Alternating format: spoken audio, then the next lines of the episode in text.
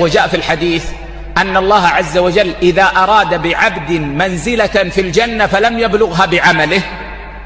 قال لملائكته صبوا عليه البلاء صبا ثم صبره عليه.